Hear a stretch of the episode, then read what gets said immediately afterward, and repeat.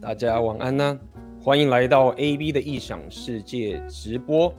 今天是我们的红药丸觉醒第一百四十九话，那么主题叫做红药丸如何对抗阶级僵化。好，那么今天这个主题可以聊得很深刻。那么在场的，如果现在有在听直播，或是你现在是听重播的朋友，呃，我先可以先跟你说，今天这个直播的内容，嗯，我也不确定各位听的可以意会到多少，但是我只跟各位讲，今天这一个直播要提供给大家的一个内容，基本上也可以是，呃，AB 一讲 C，包含我自己本身一个非常底层根源的一个思维，然后在这一段时间我自己自己自我拆解之后。然后来分享给大家，所以跟大家预告一下。好，那么所以一开始啊，就是如果呃你是新的朋友，那么就欢迎，好不好？欢迎你的新朋友。那么呃，可能今天的内容你可能会听得不太懂，不过那就慢慢听吧。那基本上我这个频道是专门在聊男性的自我提升的内容。那么如果你想要给我一个最棒的支持，就是把这个赞把它给敲下去，这个是给我一个你及时可以给我一个最好的。一个支持，好，那么当然了，一开始先来个工商时间，对不对？到看到下面这个这个东西，我的一个最新的课程终于上线了。那这个课程叫做“直播出你的铁粉，向世界发出自己的声音”。那么基本上这个课程就是要来教各位如何经营一个直播的频道，就像我帮我自己经营这个 YouTube 频道，这个直播从二零一九年开始到现在经营这个三年的一个。期间，那么这其实是一个，嗯，在这三年来我非常喜欢的一个自媒体的经营的模式。那么，针对如果你本身是一个，也是有自己的专业啊，或者是你的本身是一个喜欢一个自我提升的一个这样的一个呃人，OK，甚至是我先给大家分享一下这个销售业，OK，链接就在下面，我这边有写嘛，怎么能会需要呢？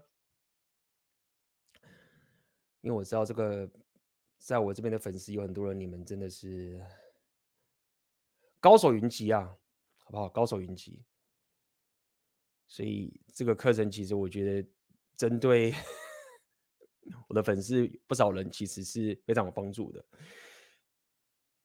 我就快速讲一下，好不好？重点，很重要的重点，这一个课程针对如果你想提升你的个人价值跟 SMB 的影响力，包含在自己的专业领域。树立权威，以及你要聚集你的死忠铁粉，让专业更有魅力。原因是这样，其实跟今天的直播内容很很有关系的。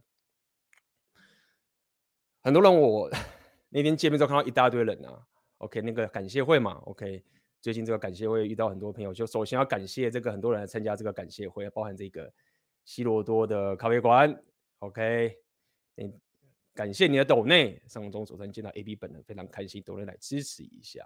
OK，非常感谢你的抖内。那天看到你，真的妈的好大一只，长得好高哦。很多人发现，其实在现场都发现，呃，见到真身的时候，感觉是很不一样啊。那么我要讲的是，这个课程其实可以为现在我们台湾很多的大部分男人、女人都是啦，好不好？男人居多嘛。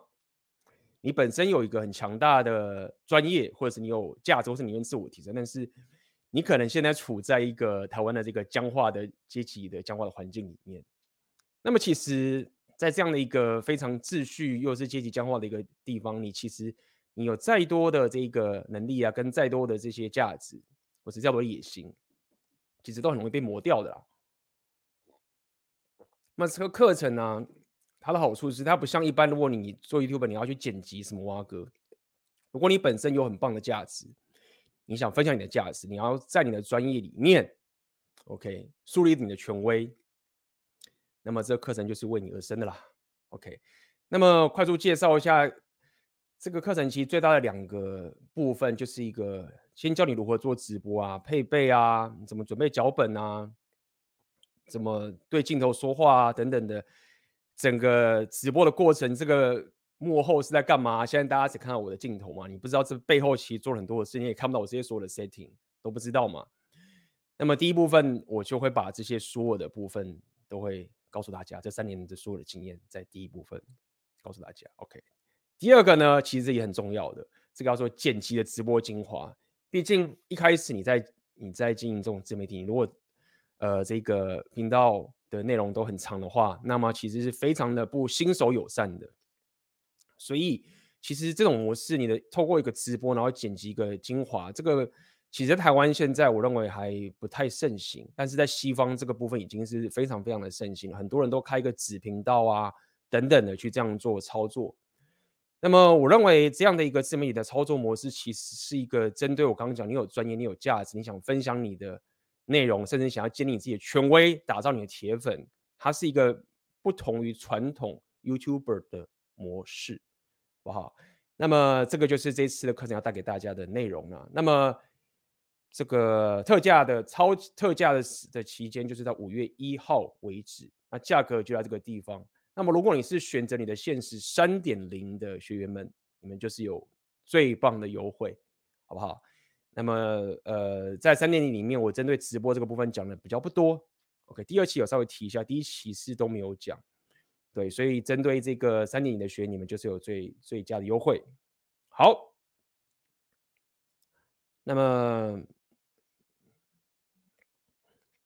这个所谓的工商时间到这边结束了。那上礼拜六我有办了一个红药丸觉醒的这个跟选择你的限时这个私密群组的感谢会，然后有看到很多很多的高手，然后我个人是非常的开心可以看到大家，然后跟各位聊了很多，然后有很多很多的朋友们没有跟你聊到的天，其实是很可惜啊。那真的一直想，我有看到很多人其实都都没有聊掉很多学员。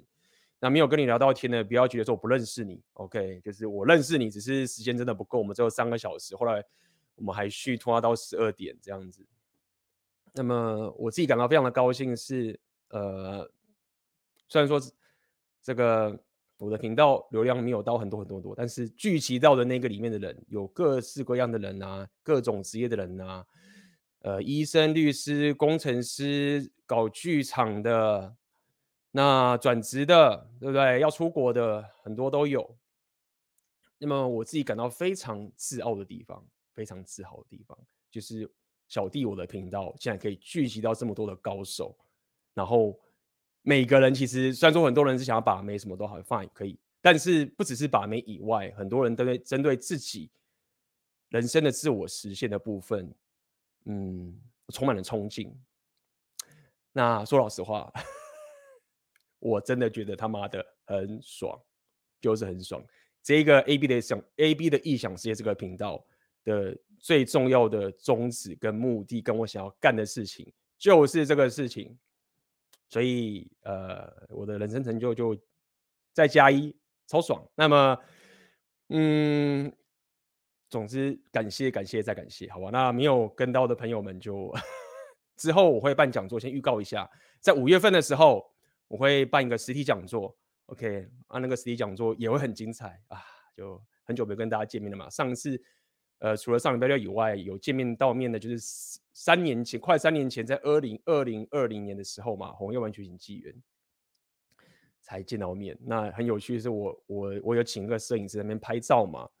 那上次觉醒纪元是他来拍，然后他就说：“哦，那你们就是就是上次你们。”跟粉丝啊学员见面是什么时候？我就说，我跟他，我就跟摄影师讲说，就是你上次帮我拍照那一次。我说干那么久哦，三年了。我说对，就是三年。所以，呃，就是这样子，好不好？那没有见到的朋友，就可以期待这个我在五月份的开这个实体讲座。那呃，在近期就会跟大家公布，好不好？嗯，那这边你有朋友有问题的，你可以在这边留言，但是待会我们。回答问题的桥段会在下半段，好不好？前第一个小时就是讲主要内容的部分。好，那么我们就来今天讲解的内容了。OK，如何对抗阶级讲话？那一开始我就要先来带给大家一个，从这边开始先跟大家先铺个梗。来哦，我最近在我的 Telegram 上面开了一个投票，我问大家，对不对？我在这个投票有两百多个人投票。OK，相信在场的有些朋友你们都有投票。这个投票的的那个主题是二零二三年，你觉得硬价值六大属性最该重视哪一项？OK，那我相信在场可能你们都有呃有投票了，OK，没有投的你可以去我 Telegram。那现在在听直播的，你也可以在你聊天上面写你最重视的二零二三年，你觉得硬价的六大属性最该重视的是哪一项？那你可以讲出你的原因，好不好？我当然知道，就是每个都很他妈都很很多都很重要啊！啊，力量我要健身，啊，商人我要赚钱，对不对？然后智力我要摄取知识，我要学习，对不对？社交我要就是这个人是社交动物，每个都很重要。所以这个其实确实是一个很主观的一个呃问题跟答案。但是各位可以写下你二零二三年你最重视的是哪一个属性，然后你可以写说为什么。好，六大属性每个都练得很满。那今天这个直播结束后，我也可以跟各位讲讲，就是我想要跟大家讲的是属性是哪一个。嗯哼。那么你也会可能也会今天这个直播讲，你会发现说，A B 我本人我的自我提升，我的这个硬在六大属性的核心属性是哪一个？OK，然后我会跟大家讲为什么，好不好？OK，这边讲练什么属性跟西元几年有什么关系？诶，这个有趣哦，这个待会我会回答哈，暂时回答一下。当然有关系啊，你在人生的每个阶段，你可能练的属性取向不同，对不对？你有可能是一开始的时候，你正在狂练你的力量属性，对不对？那么你可能就是狂练狂练，因为你这时候身体很瘦弱，你要先重新从基础开始练起。但可能你已经练了十年，很厉害，那你现在想冲事业。那你有可能三号？可能你有家庭等等的，那可能在力量属性就会稍微弱一点。你可能就是我要专心练商人属性。OK，所以实习是有关系的。我刚讲嘛，但每个都很重要。但是我们现在用个很主观的态度去想，方向去讲，你觉得二零二三年针对你觉得最重视的属性是什么？好不好？这边讲商人。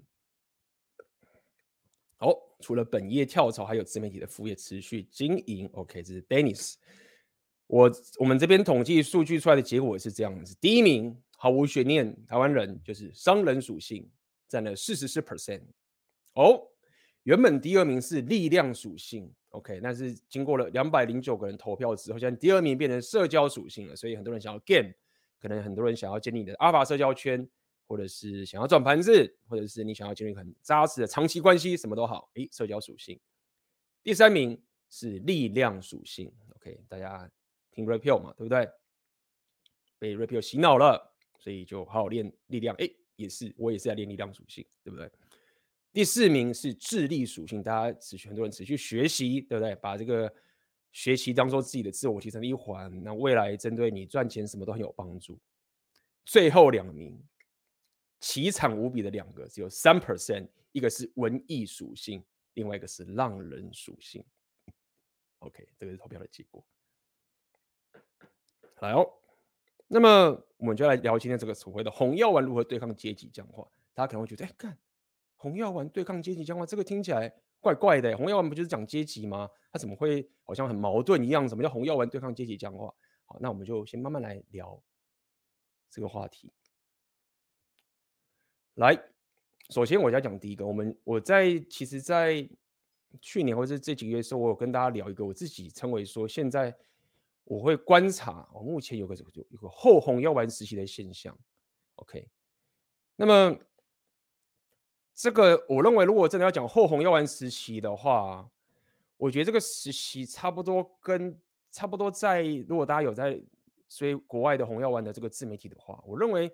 大概在 Kevin Samuels，国外有个有个战神，我之前有做过他的影片。Kevin Samuels，他他就是后来暴毙，你要说心脏麻痹，然后就是暴毙而死的之后，我觉得大概从那个时期开始的红药丸整个社群就开始出现了一个很微妙的变化，整个自媒体也都很微妙的变化。也就是说，已经有越来越多人发现红药丸它是一个，它已经慢慢的冲到主流媒体上面，然后很多人也开始把这一个红药丸。的这个这个自媒体部分变成是一个，嗯，怎么讲，很商业化的东西了。那么商业化有什么不好呢？嗯，就某种层面就是大家娱乐嘛，你看电影也是商业化，你看什么也商业化。那么所以商业化本身其实没有什么不好，但是我要讲一个现象，就是说它慢慢的已经开始，嗯，变成很多时候大家在看红药丸的时候已经。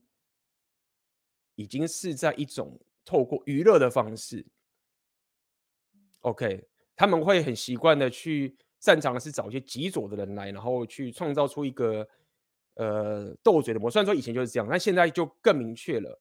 他们包含整个自媒体的缩图啊、标题啊什么之类的，都很明确的，就是他要靠这个商业模式。这样讲好了，好，那么。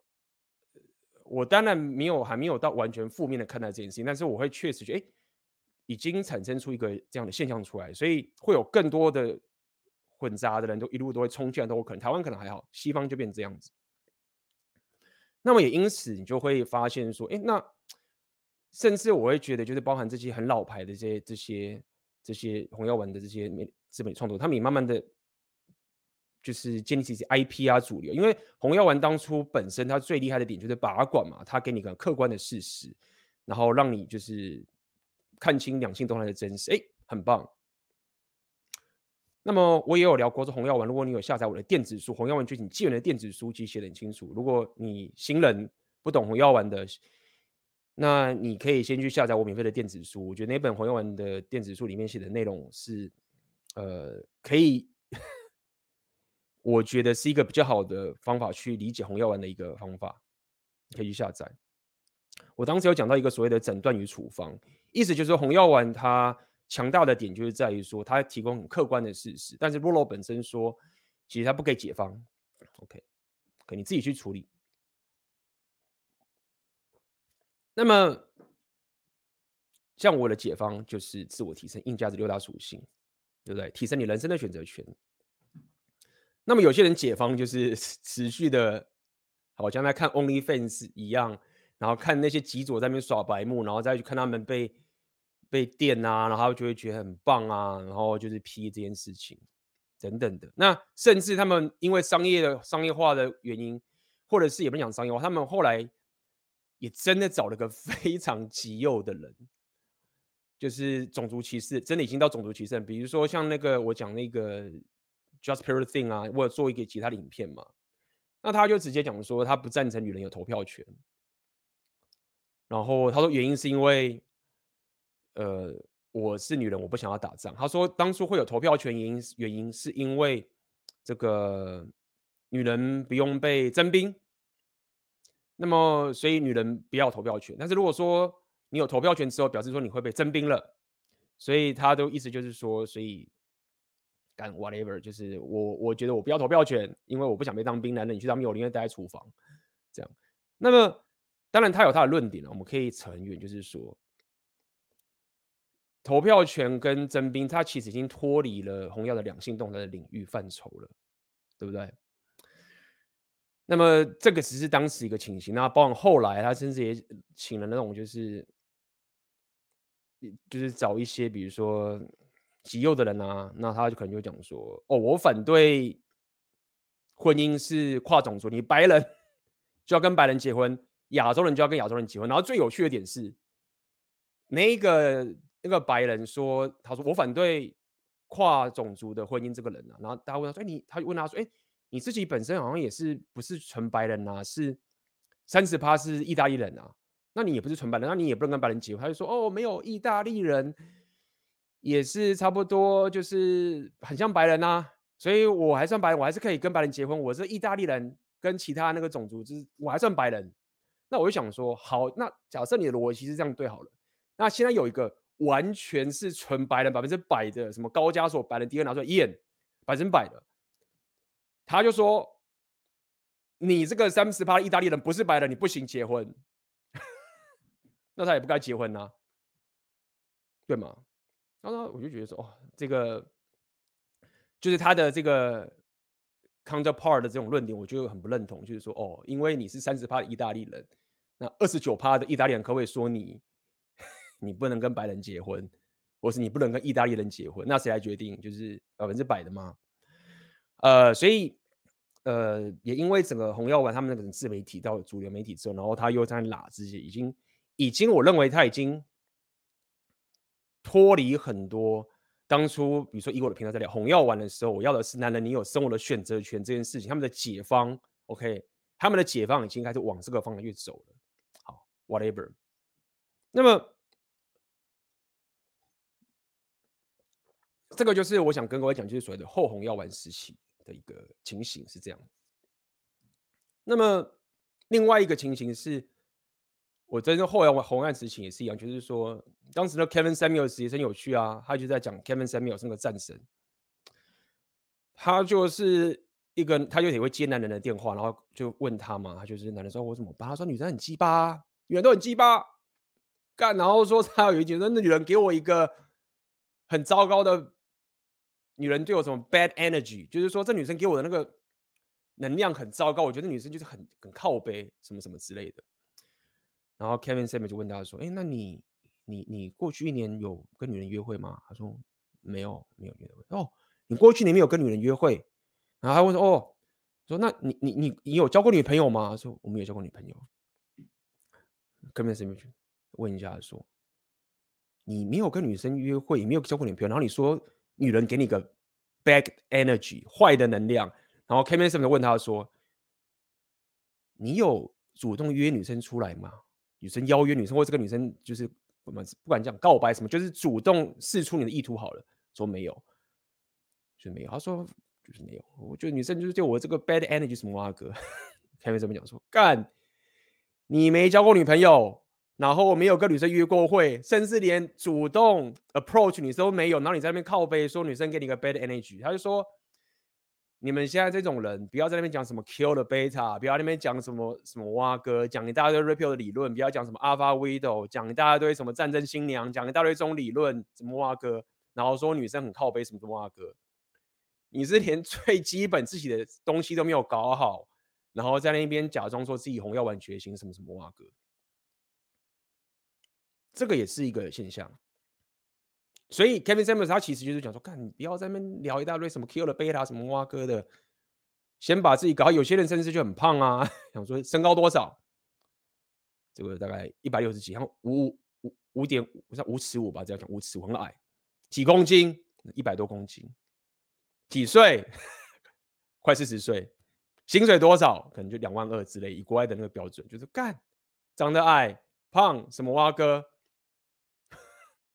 就是他说什么，你已经三振出局了，长得矮就已经不行了，你还胖白又没钱，年纪又大，就白好。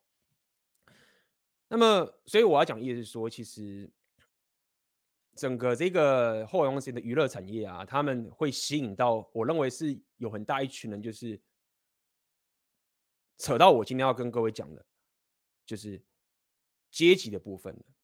好，为什么要讲到阶级？大家可能看到这标题，觉得哎，AB 在考，你在讲什么？你不是讲价值体系吗？你不是讲阶级吗？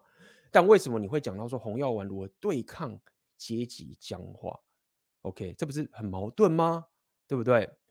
那么一开始我要先跟各位讲，我的标题下是阶级僵化，也就是说一开始先用个最直接先破这个疑问：价值体系还有我提的所谓的秩序混乱，跟阶级僵化这个事情并不是等价的。我过去有跟各位讲，比如说我小篇写一篇文章，叫做 PUA 界的左派与右派。我那时候聊过这个事情，我有跟大家讲说，这个世界是有个价值体系来构成的。但是如果说你纯右，只有右的话，那你就是说你这个阶级就是死水，没有互动。那你如果一直僵化的话，都没有互动的话，你最终就爆发革命嘛？这人的历史就是这样子，合理？你那个什么沙皇时代什么哇哥？你阶级僵化之后就爆发革命，所以其实一个比较健康的价值体系或者比较健康的阶级这个概念，它其实是有一个机制，是可以让这个阶级可以稍微流动的，个秩序与混乱的一个概念。再来第二点，如果你仔细去看红药丸的这个领域的时候，他讲出来这个事实的时候啊。大家仔细去思考一点，你会发现一个很有趣的现象是，其实不管是吸收红药丸的这些人，或者是红药丸的这些自媒体创作者，大部分连西方都是哦，西方也是。你会发现说，其实红药丸这个理论，它其实是讲给阶级比较低的人听的，因为真正在阶级高的人，他们听红药丸觉得说，的，就是或者是他们觉得说，看哦，你们终于知道了，就是。这个红药丸的这个领域的，他们对真正本来就在高阶级高的人，他们没有这个东西，对他们来说不是一个他们需要的东西，他们就觉得说，哦啊，你们终于知道了，哦，你你懂了，哦，你懂了，哦，本来也不太想告诉你了啊，你知道也没差。这就是为什么当时红药丸出来的时候，其实有很多原本就在价值体系的比较顶端那群人，他们就会讲说，哎，我不是红药丸，我个人我只是 Andrew Tate 当时就这样。Andrew Tate 他就是说他他其实不是 Red Pill，为什么？因为他本来就是在 那个价值体系的顶端的地方啊，他听了觉得很有趣，所以一开始我要讲这个事情是说，其实如果你看整个 Red Pill 的一个市场，或者我提的这个后红药丸时期啊，其实。Red Pill 真的帮助的人，或者真正大家在往拿到这个知识，然后想要去改变的人啊，其实不要讲底层，但是他绝对不会是原本就是精英的那群人，除非是有些人是我们讲两性动态这种蓝药丸制约的人，然后他可能是在蓝药丸世界的一个阿尔法，很有钱，比如说威尔史密斯啊什么挖格的，那这种确实是不太一样，就是他的两性动态的情形爆炸。但如果你说这种纯种的阿尔法，他红药丸就是。就是看看开心就好。那么，我提这个点就是该要跟大家讲，就是说，如果说你在你长期在一个阶级僵化的地方的底层的人，然后你永远都上不去，或是你永远没办法脱离这个这个僵化的价值体系的时候啊，然后你又拼命听 rapio 的时候啊，你就很容易变成黑药丸，因为这时候 rapio 对你的最大用处。就是你一直去看那些极左，就是你看找一些极左，然后开始狂骂，因为你因为你你你很难上去嘛，你上不去嘛，那你可以从外这边得到什么东西？因为讲自我力量干，然后什么自我啊赚钱，怎么可能赚钱？力量首先我也不练，你剩下来就是变得黑药丸，就绝望嘛。所以这时候 Red Pill 给你的希望就是最黑药丸了，就是说啊他妈的长相决定一切。哎，好像也是真的，长相决定一切啊！一直讲，干好爽哦，长相决定给你一些数据啊什么的，挖哥啊，你那个都是反例，对吗？好，所以第一个，我开始跟大家讲，所谓从一个后红药丸时期的现象带起，就是说，如果你听了红药丸，那你只是一直去把这个当娱乐的的东西来看，然后你没有意识到说，其实红药丸给你觉醒的时候，你还是要解决很重要的问题，就是。如果你现在在这个价值体系，在这个阶级的僵化的地方，然后你甚至在偏底端的地方，我不要讲很底，台湾人其实基本上都没有到很底啦，跟全世界比起来，那其实 Red Pill 对你来说没有太大帮助，你知道吗？就是他真正有帮助的人，真正可以从红药里面爽到的人，都是往上跑的人了，合理吧？对不对？好，所以就要跟各位讲。就是为什么我今天会跟他聊，你要如何所谓的与其用对抗阶级讲话，因为下标嘛，看收图比较准了，叫做如何杀出一条血路。好，接下来我们就要讲下一个了。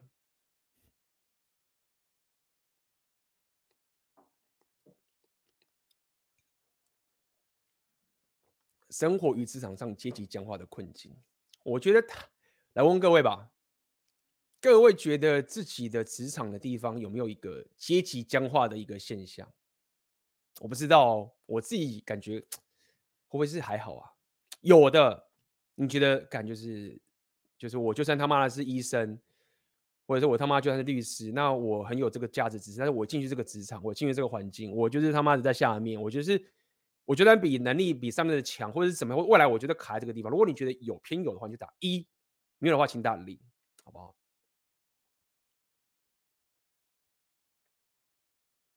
就说看我，反正我就菜鸟。那我可能看我英文也超强啊，我的知识价值超高啊。我看的这些所有东西，国外什么什么哇哥，但是公司就是个老屁股。那我就是干那差事，我居然有能力也无法跳到上级。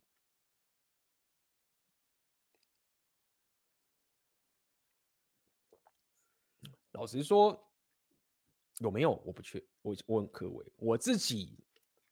过去在职场上，老实说，在科技业是好一点，但是在金融业的地方就会比较严重。OK，在金融业的时候，相较于科技，可能是个比较年轻活力的一个地方。那么这个东西，其实我很早以前就已经感受到了啦。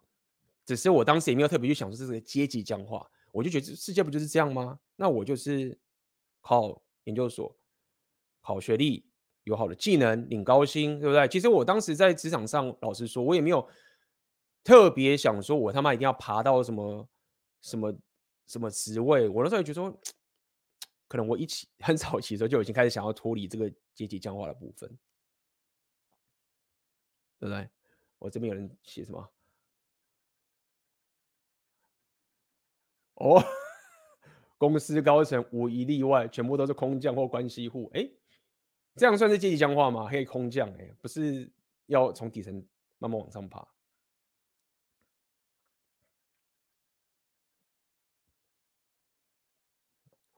那我觉得阶级僵化会有一个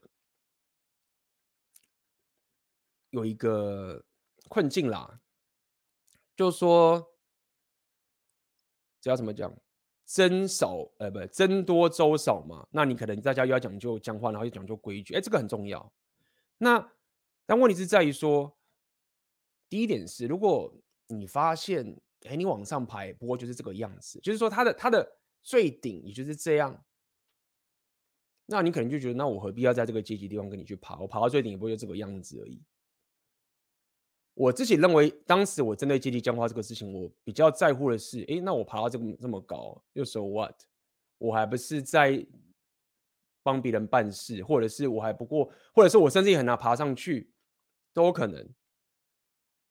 对，那这种时候你会失去了一种你的原始驱动。最近我常常在聊这个词，就是你，比如说我干嘛这么努力，或者说别总干嘛这么努力，就是说就没有很有趣啊。那你可能就是啊，我好像应该要打拼，我好像应该，或者是有些人可能是你也没想那么多，就干我有家庭要养哎，我要买房买车哎，我当然要往上爬，不然我怎么办？可能是因为钱的问题，whatever。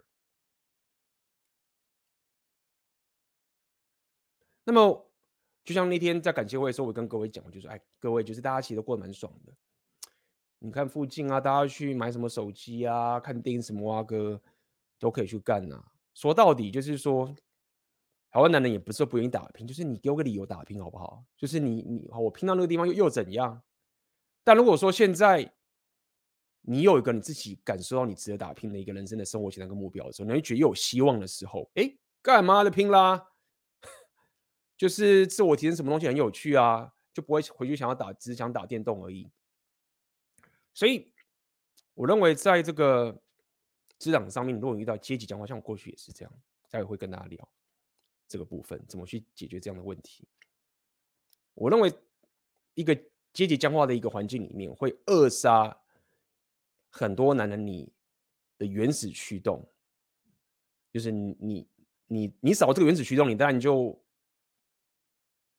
就会少很多东西嘛。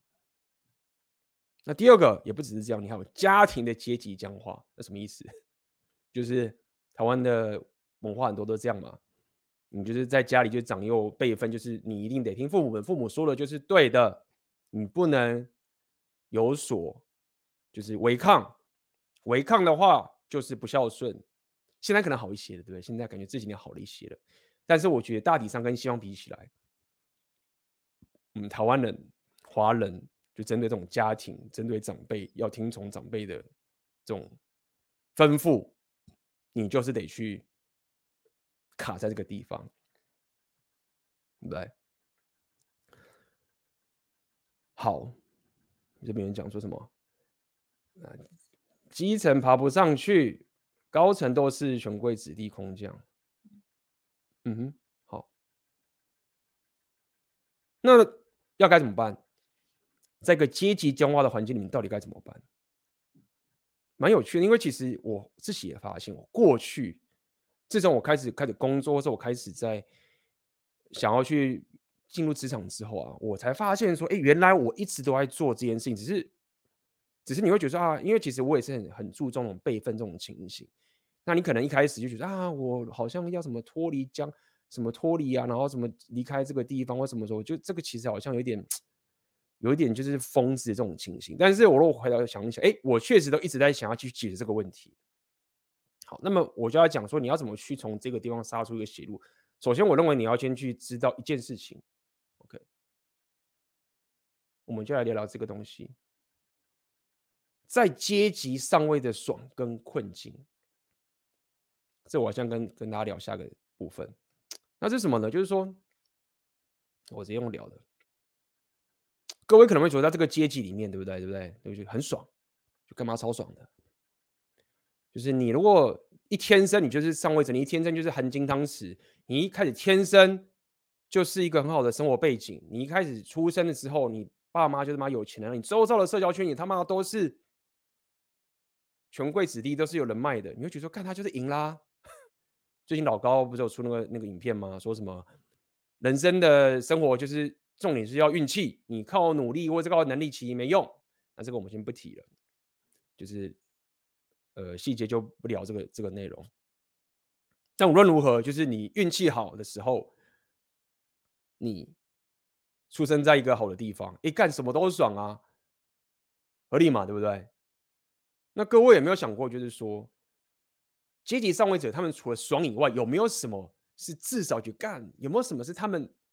某种程度是他们的困境，或者他们的他们的困境，各位觉得有没有？有的话是什么？你可以在聊天室写出来。这个肯定没有啦！你这个他妈的阿 Q 精神，他他妈在顶端的人就是什么都爽，你在下面的人就是就是这么吃屎。你在那边安慰说啊，因为他们怎么样，他们怎么样，你他妈阿 Q 精神而已。不然你要你要你要待在下位吗？要去上你要不要上去？对不对？合理。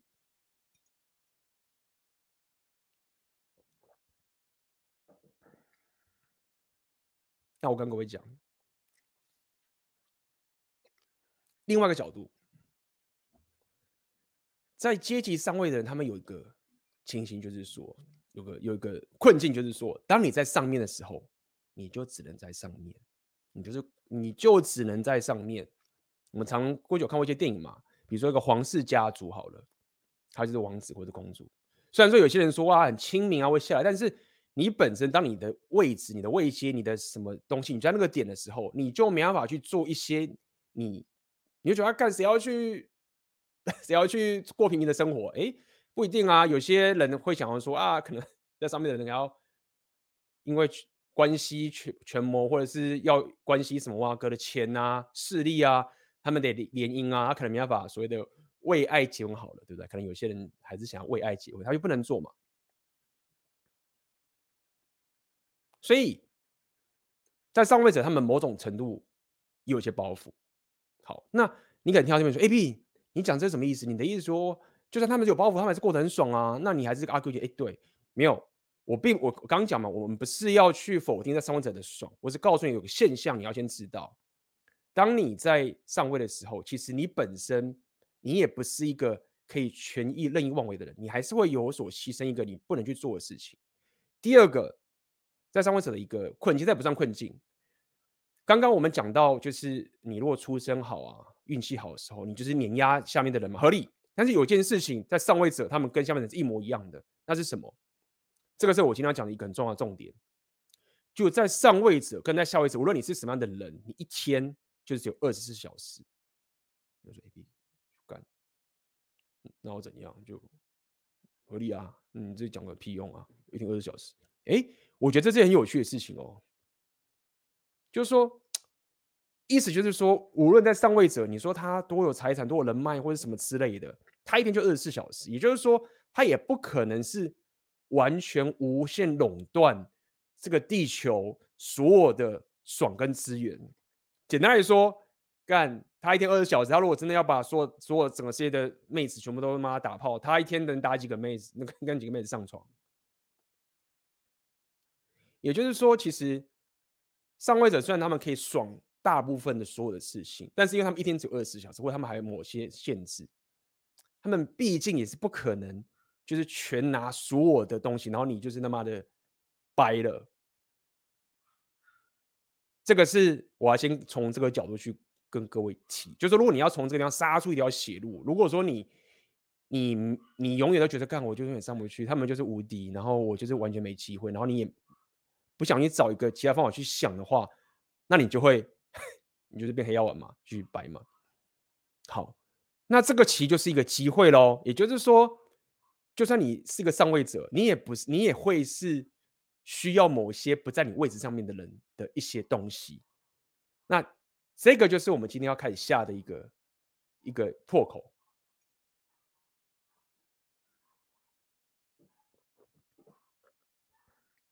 这是一个破口。你要怎么样从这地方杀出血路？所以，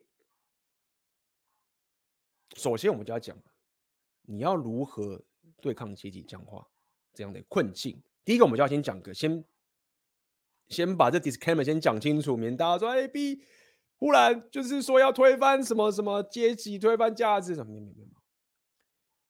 首先，不建议的做法就是，我不建议你要去推翻整个价、整个整个阶级这种极端的模式。这个不是我在讲这个事情。OK，首先要跟你讲，你要面对，你要杀出条血路。第一个，我不建，我过去也不这样做，不这样做，就是我也没有想要去推翻原本的价值体系，或是原本的阶级讲话。OK，这第一个先不建议这样做。那什么时候建议呢？就是比如说大家饿死啦，对不对？就是干已经没命，我他妈的饿死了，我当然就革命啦。那那个是极端的情形了。但只要大家还是过来台湾这种地方，我认为你没有必要想要去推翻这个阶级或这个价值体系的这个情形。那么真正我会建议的做法，先跟大家讲个大概。第一个，也就是说你不走。原始阶级的规则，你要跳脱既有的框架的规则，这是第一个啊，这什么意思？好，大家会说合理吗？你不要玩他们的规则，但是这个时候你又在困境，哎，不玩他的规则，那我可能离开这个规则出去，我就被饿死，我被流放了，对不对？哎，这个就今天讲重点了，你要怎么样可以达到，就是说你不跟他们玩一样的规则，你跳脱出既有框架，然后你还可以活下来，而且还可以跟他共存。要、怎么办到这件事情？那么，那么重点就是在于说，当你脱离了这个阶级之后，脱离这个既有的框架之后，你开发出自己的规则嘛？那包括你事后之后，你成功之后，你是不是还可以回馈到原本的这个旧有的这个价值里面回馈？哎，变成是一个正向循环，就是用一个比较温和的方式去杀出一条血路。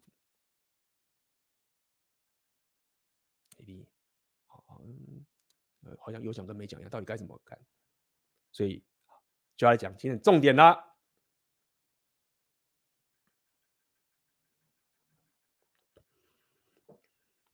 广义浪人属性的定义，我希望今天这个直播完之后啊，各位可以对浪人属性的一个概念会有所改变。所以，你在讲什么？你说他妈的，你要我他妈去？澳洲打工游学哦，你 你妈你要我让我辞职，然后就跟你一样浪人，然后你说我这样可以脱离阶级，你他妈你想害人哦？啊，听我讲完，很有趣。我刚讲了嘛，一开始我做了个投票，浪人属性的人只有三趴，然后我又在这个 IG 上面问了大家一个问题，我问大家说。浪人属性的定义是什么？哦，来，就是有人回答，有人想要回答的，在聊天上可以讲啊，我这边念一念嘛，哈。他说，浪人属性是这样子的，我看一下，放张照片，放我旅行的照片，对不对？不错啦，大家会这样这样讲。你想说归零自己能力，诶，这我有提过，不错不错，适应陌生文化环境的心态跟技能跟条件，觉得浪人嘛，那。就是我要去个陌生的环境，然后重新开始。哎，合理。这个过去我也是这样聊，对不对？在异地自我挖掘、探索世界，对不对？充满好奇心、探索新世界的欲望等等的。对，把自己投入一个非舒适圈的环境，体验这世界的残酷与迷人之处等等的。OK，结合商人属性、社交属性，在不同国家活下来，对不对？我这边讲可以不依赖体系的能力。哎，这个人有稍微。接近一点点喽，OK，可以不依赖体系的能力，在任何时候、任何情况，我能想走就，而且可以活下来，并且活得还不错。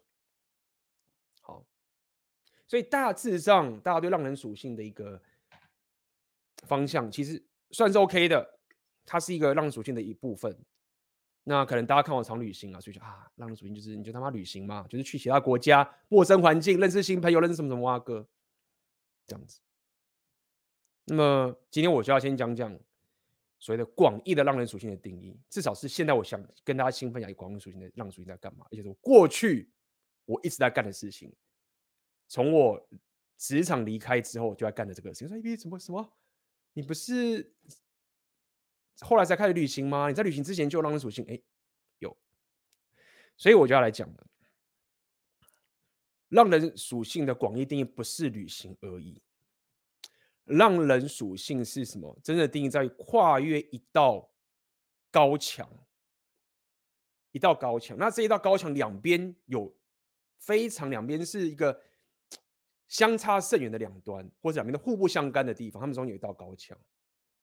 让人属性在做的事情，就是你跨越了这道高墙，然后想办法两边都体验过，不是只是看过哦，不是他妈只是听过，是你真的体验过，然后你拥有两边的体验跟你的人生的转化。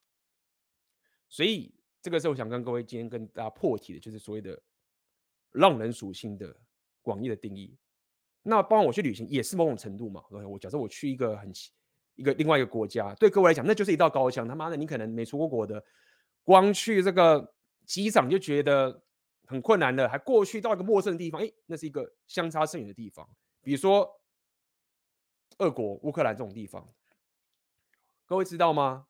在台湾要找一个俄文书实体店面卖俄文书很难找，哎，我想说干，这个也我在过去没有想过，就是说，我在台湾竟然很难找到俄文书，我只有在一间有稍微找到一两间找到而已，大部分都是什么语教你语言的啊，然后你成品里面顶多只有教英文的。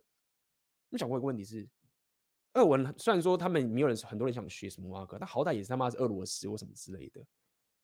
那我连他妈的一本俄文书都很难找得到，这个这个有多大的隔阂啊？好，所以我要讲的点是说。没有错，假设我出国旅行，我去一个很稀有的地方，我去认识陌生人，这个是让人属性，就是我我经常讲的嘛。那他他的他的他对我来说，他的一个他的他的有用的地方在哪边？他的自我提升的地方在哪边？不是因为说啊，我出国可以看风景，大家理解吗？你看我出国，为什么我，我都不去那个什么？比如说我不想去什么意大利，这什么我没有想到，我也没去过法国、英国，我也没去过。为什么？因为那道墙很矮。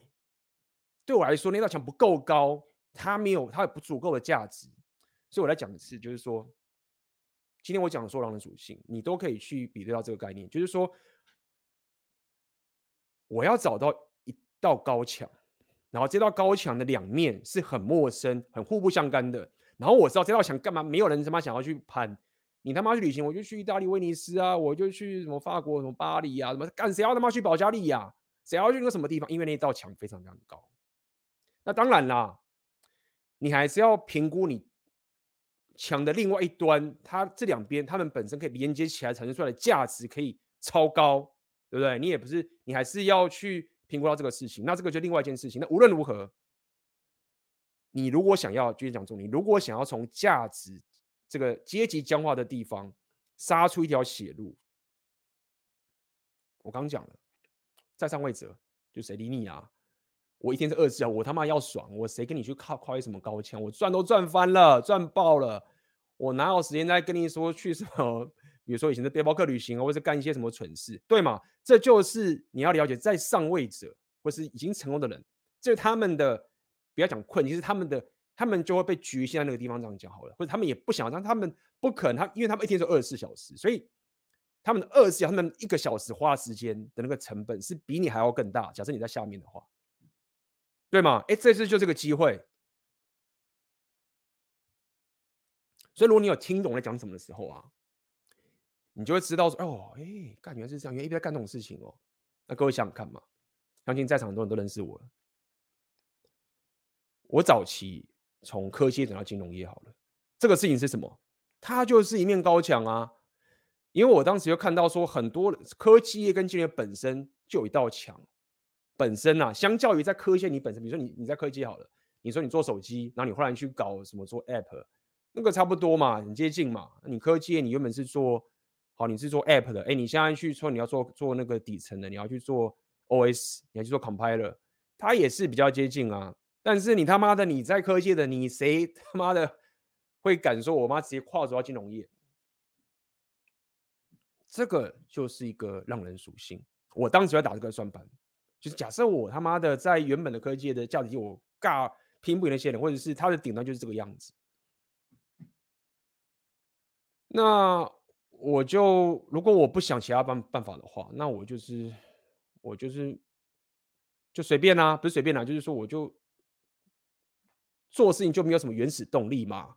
你就是在这个僵化的地方就是这样走走走走走走走。但是如果说我找到这面高墙，我尝试去跨越，那我就是在寻找机会喽。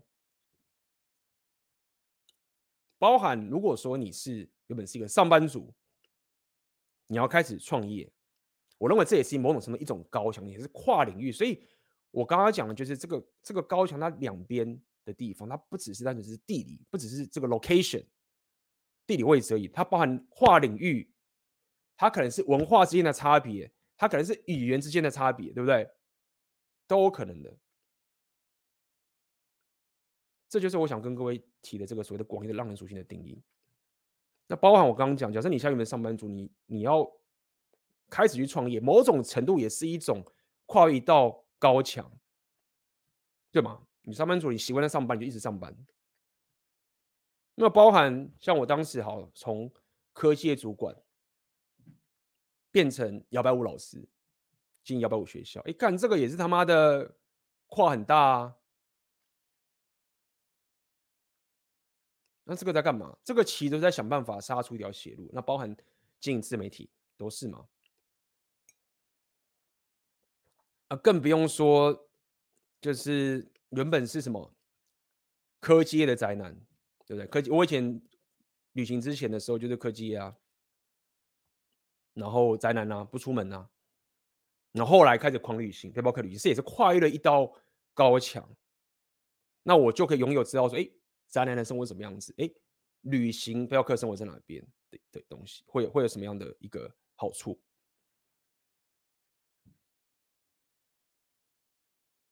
那这个东西它有什么好处呢？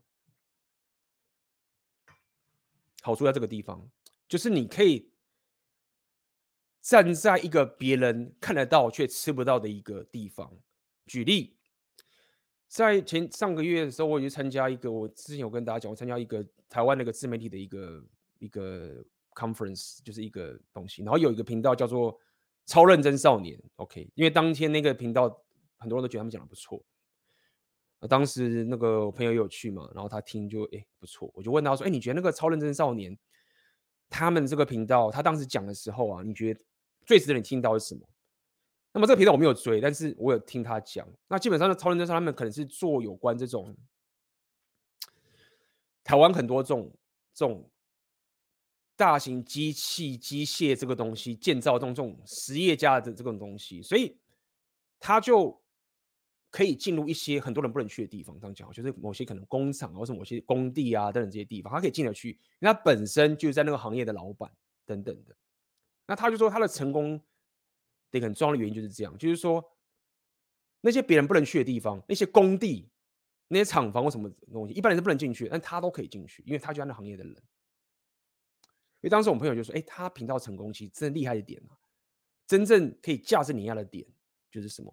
就他去个地方是别人不能去的，然后你成你就是拿了这个巨大优势之后，那你知道说啊，我内容很好啊，然后我我帅啊，或什么什么的。”然后我再讲说没有干，其实最根本的，就他有个巨大的优势，他去的地方别人不能去。好，那我在说什么？刚刚跟各位讲的就是让人属性的开发，你要跨越那那道高墙，就在做这件事情。如果你要从一个阶级僵化里面杀出一条血路。你想要杀出一条血路，你就是必须要找到这个高墙。你跨越过去之后呢，那个墙的另外一边就是没有人可以过去，只有你可以过去。大家看得到，我吃不到。为什么我要练语言？大家可以理解了吗？觉得，英文干我英文不够好，我没办法跟那个人聊天，我没办法看东西。哎，别人就是给到。那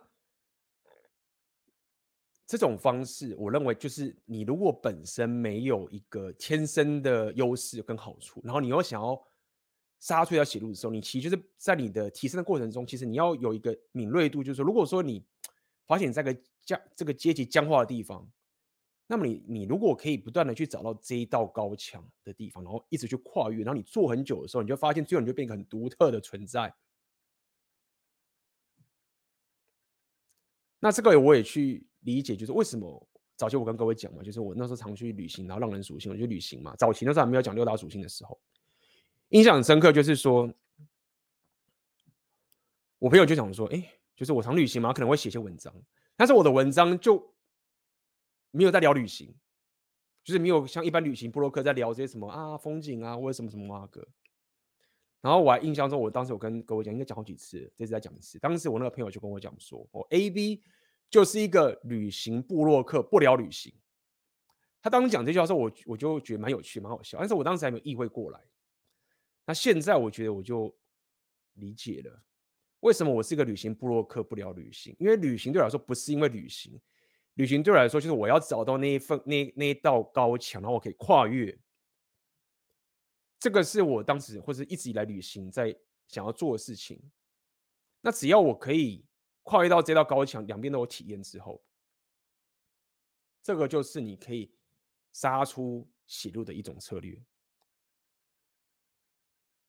OK，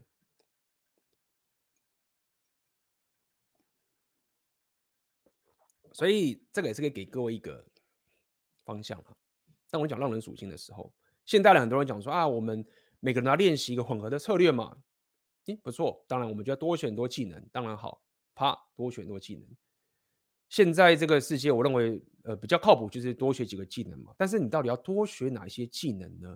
你在挑选技能的时候，我觉得今天可以给各位一点思考，就是说，也许你思考看看这两个技能中间的那道高墙到底够不够高？我到底可以创造出我这样的一个。就是一个价值碾压的优势，他我只要跨越了，他就来不了。而且你跨越之后呢，你就有价值，对不对？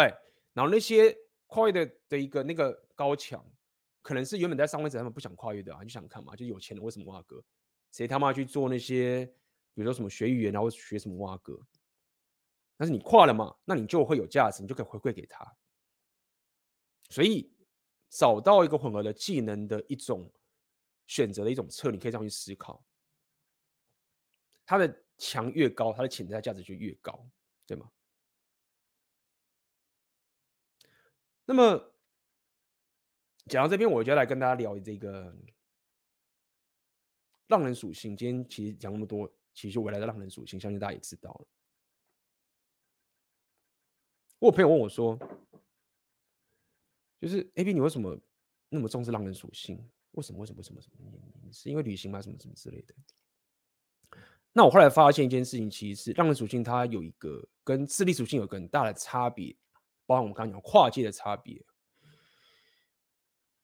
相信各位都有听过一个一个很重要，或者说一个很不要讲重，对，很重要，就是一个很很沙里的话，就是说我们要学习的时候。我们最好是从别人的失败去学习，我们不用自己去失败，因为我们自己失败，我们会浪费很多我们的时间跟这个东西，然后你还要受伤，还要损失。最聪明的，就是从别人的失败中去学习，然后你就不要犯了跟别人的错误。这句话我认同，但是它不是无限上纲的使用，因为。我认为，在你在学习的过程中，或者在提升的过程中，你有没有亲身去体验、亲身的去执行、亲身的去感受、亲身的去侵入在入比较讲亲对啊，进在这个地方是差别很大的，合理吧？不然你说你好，你说你健身，你都妈不去健身。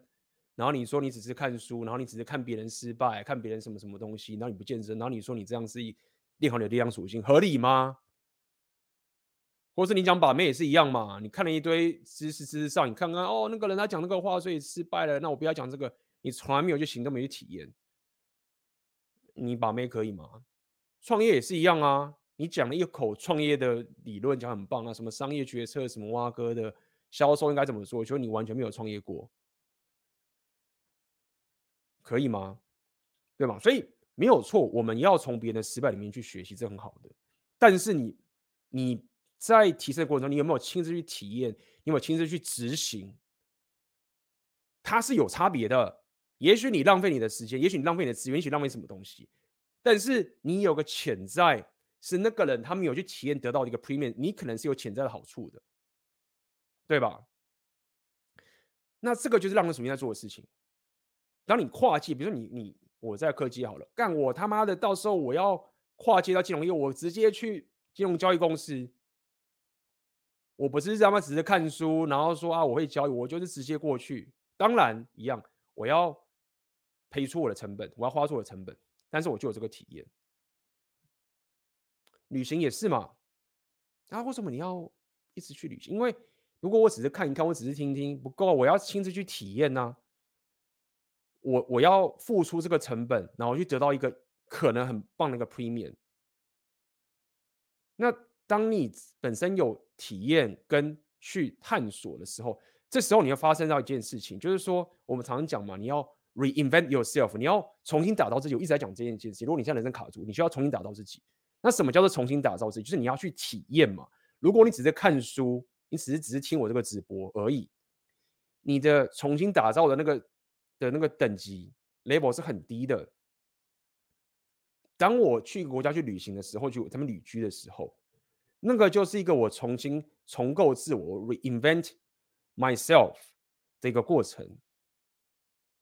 那这样一个过程中，我跨越了高墙，我要改变自己的时候，我才有办法杀出一条血路，从价值僵化的一个地方杀出一条血路。所以就是这样子，差别在哪边？你的体验跟探索，你是否可以重构自我？是否可以 reinventing yourself？非常非常重要。那除了这个以外，让人属性还有什么重要的地方呢？这个要跟大家讲。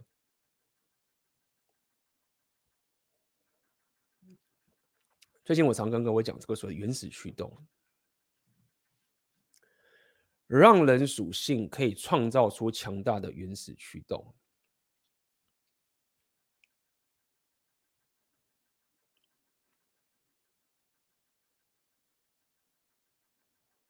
最近我的选择连线时的群组里面有学员，他们经营六个月，然后有点倦怠期，就是一直做内容，然后有做内容，但是觉得说啊，现在做的有点失去动力了，你知道吗？那我说啊，有粉丝问你问题，啊，有粉丝有问我问题，但是我觉得有点无聊了，他们就问这个问题，我也不确定我要我就是要回答他问题啊，这些问题我都会啦，然后我就是回答他给他，我觉得这样做有点无聊了，这样，啊，流量也没有爆冲或什么之类的，等等，倦怠。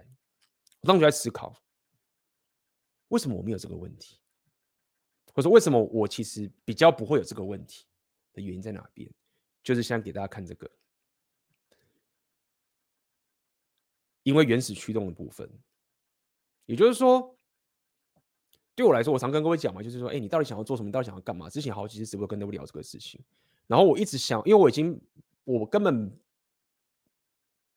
怎么讲？我一直在搞浪人属性，你就要跟各位讲，就是为什么我没有失去这个原始驱动？因为当我一直在去做浪人属性这件事情，虽然说我花了很多资源，花了很多这种失败，花很多这个东西，但是它就是会有永源源不绝的原始驱动让你去做很多的事情，因为你可能就不会受限于说啊，我现在做这只是为了一个流量，或者这个只是为了一个钱，单纯而已，这个很重很重要，没有错。比如说哈，我我我有经营我的一个俄文频道嘛，我知道那个频道没有人看啊，很少人看了，还是有了，很少了。我知道那个不会赚钱呐，我知道说，哎，斌，那你甚至做兴趣，对，你可以说做兴趣，但是那也不是，我有很多兴趣啊，我也可以弹钢琴啊，对不对？我也可以，我也可以，我我健身也没有到，只有我也可以做健身的频道去分享啊。就是说，当你长时间的去练你的浪人属性，比如说我像我刚刚讲，不是只是旅行哦，跨越高墙的这件事情的时候，你会有很强大的原始驱动。那这份原始驱动，在你未来无论是你经营的频道，或者是你要去做你的人生的各种创业啊，或者任何的提升，它是非常非常重要的。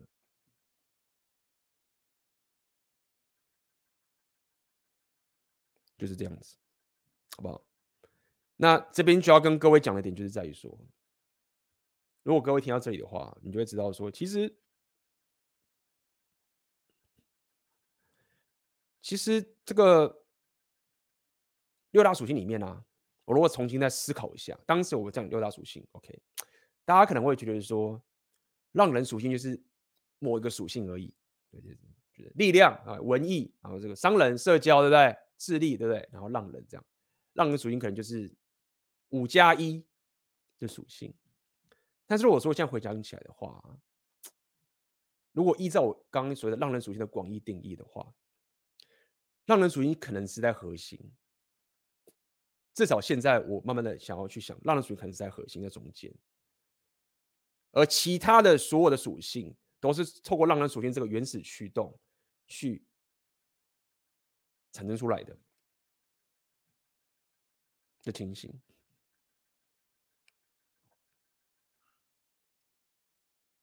让人属性反而是核心。当然了，我刚刚跟各位讲嘛，今天讲的浪人属性不是说大家一定要去旅行啊什么之类，它有很多很多的广义的定义的去去呃去去处理。所以今天跟我讲跟各位讲这个直播的结论其实就是这样啊，就是说你你到底要如何去呃从这个。价值僵化的这个环境里面杀出一条血路，那这个也是我过去在做的事情，这也不是我随便讲讲，就是我分析给各位讲，就我过去走的所有一条路，其实都在做让人属性的东西，因为我知道，就是说帮帮大家复习一下，就是刚刚讲阶级高等，他们一天只有二十四小时，他们在他们领域过得很爽的，他们就是待在他们，某种程度也可以说他们在他们被他们的领域给。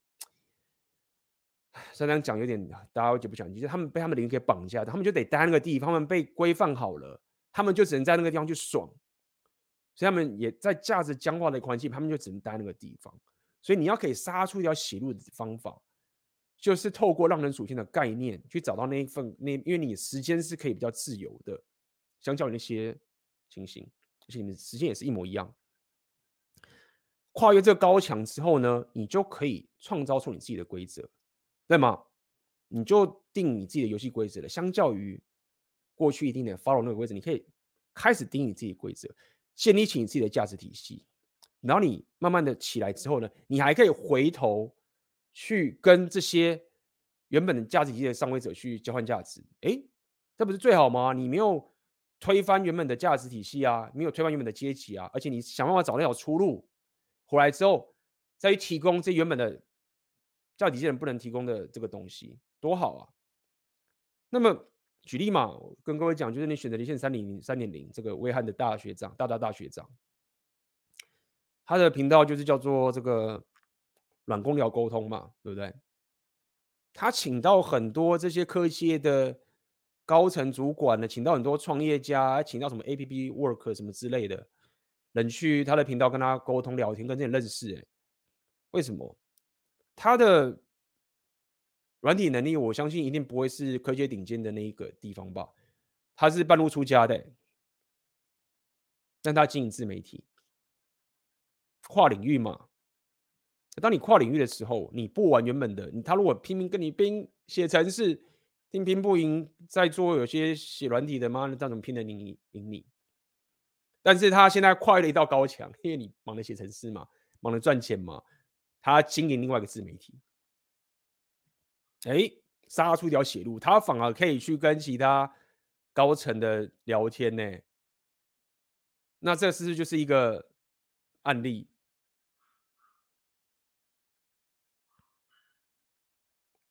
就，就这样子，跟各位讲。那么，当然了、你要怎么跨越？可以，每个人你自己的背景啊，很多都不同。这个有各种方法。像我过去，比如说我可能是。科技业转金融业的跨越，对不对？然后有可能是这个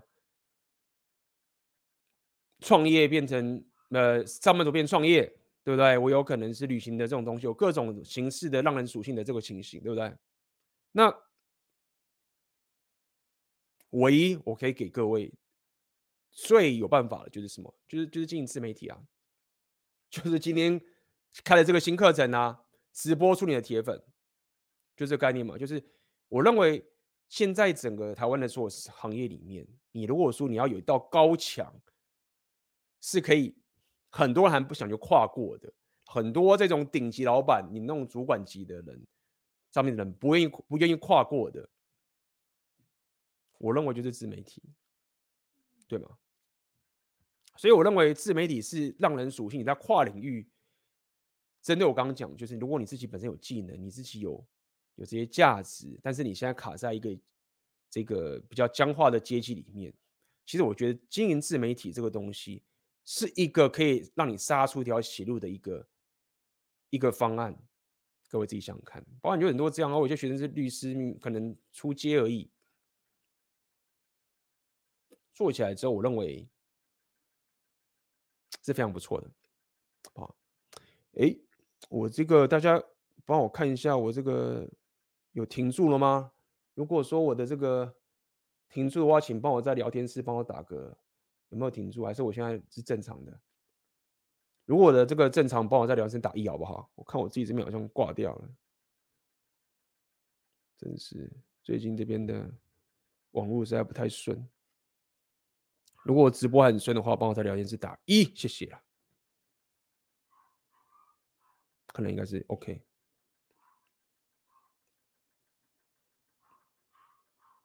好。感谢感谢大家回复，OK，没问题。好，那么我们今天的主要的内容先到这个地方为止。如果你有任何问题的话，请在聊天上面发问，好不好？然后我们先休息一下，待会马上回来。欢迎回来，可以感谢杨柳你的抖内，上次有回答问题忘记抖内了，今天补抖，OK，感谢你的抖内。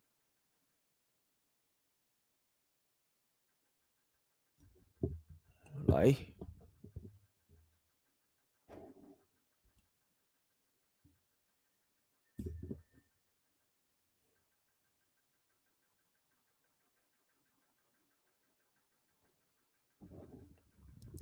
想请问 AB 大，自己的叙事能力不强，感觉不管是在表达或者是写文章，每次想表达自己的内心很丰富想法的时候，都会感觉乱糟糟的。想请问如何提高叙事的能力？其实确实是，其实我觉得这是一个过程啊，那这也是一个好事，因为在写作的时候，就是在训练你如何把一个思绪，给你你一个一大堆的思绪跟个想法跟所有的故事，慢慢的整理出来，这是写作真正在做的事情。写作真正厉害的地方，真正有用的地方，不是单纯你把它写出来这件事情，而是在写的过程中，会应该说不得不，甚至被强迫着去整理好自己的思绪。所以，我认为，如果现在第一点当然是你可以多看别人怎么写，然后学别人的风格，去用他的 template 来当做这个开头。我自己的习惯做法是，我也会喜欢把我自己的思绪就很明白的这样写出来，很直接的写出来。OK，第一步嘛，就是你现在就是每天练习，然后感受一下说好，如果我现在就很直接的把一个我思绪都全部这样写出来，那么这就是一个方法，去观察自己。的思绪是怎么跑的？我不觉得这蛮有趣的啊。就第一个，OK，我的意思说，你可以平常练习的时候这样干。那么再来说，你要说怎么去提高这个叙事的能力啊？这个就要讲很多了，OK，因为有各种流派、各种策略。以我自己本身，我自己在练的方法，我有各种流派，好吧？这真的太多，我可以举举一种例子好了，好不好？就是说。有一种方法就是这样，就是你你想要表达一件事情嘛，那你可以很直白的告诉人家讲你想讲的东西，这个是最直接的嘛，对不对？假设我们先用这种一种想法，那是这种方法。那其实有另外一种方法是可以通过问答的，就是说，你可以透过所谓的自问自答，或者说别人问你的时候，你在你的文章里面产生一个对话。像我常会用这种策略嘛，透过一种问答的方式去展现出你想表达的事情。因为很多时候你在你在讲件事情的时候啊，你如果没有去把一些前后的原因或者是一些东西讲出来的话，你讲这个东西没有意义的。举例来说。举例来说啦，如果今天你只讲答案，那大家说我听这答案干嘛？对不对？大家一定先知道说，哦，因为有这个问题存在，这个答案才有出现的意义嘛，对不对？比如说你说我喝水，你喝水就喝水啊。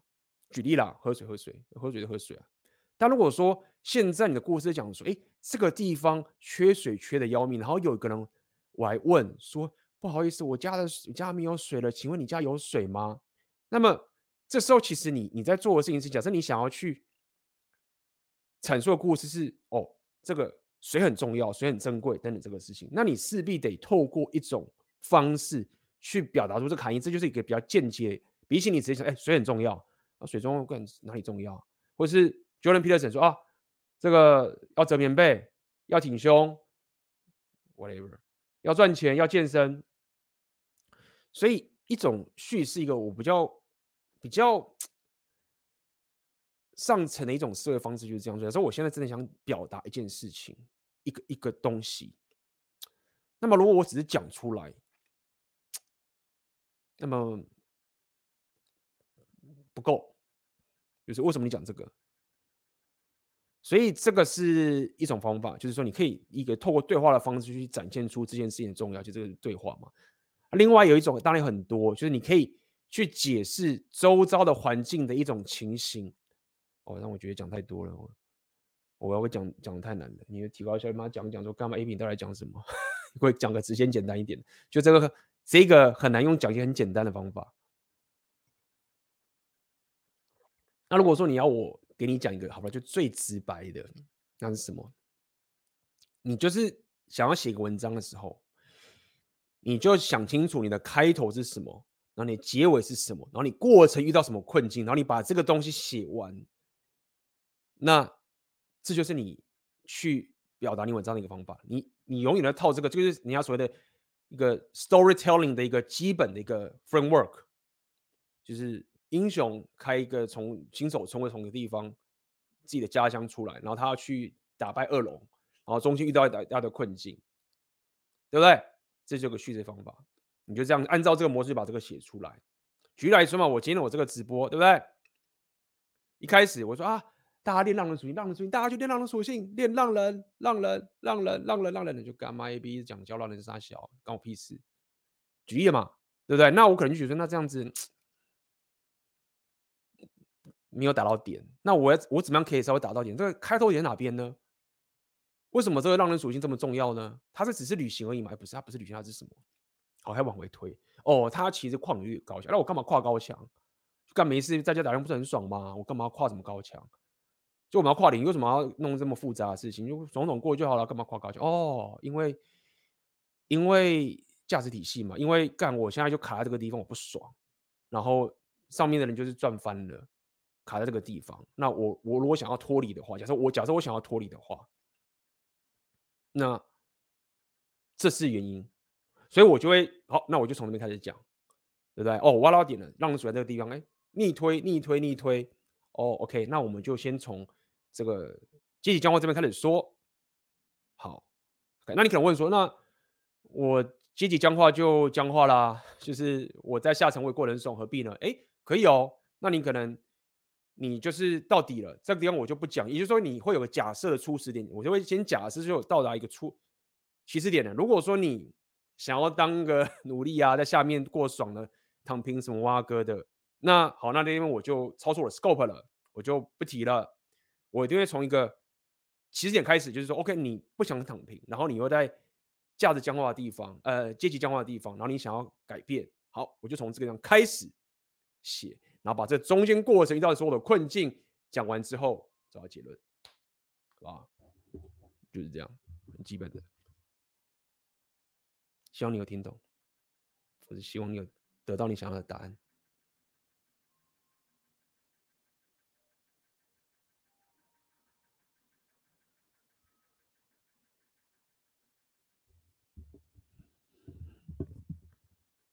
来，还有什么问题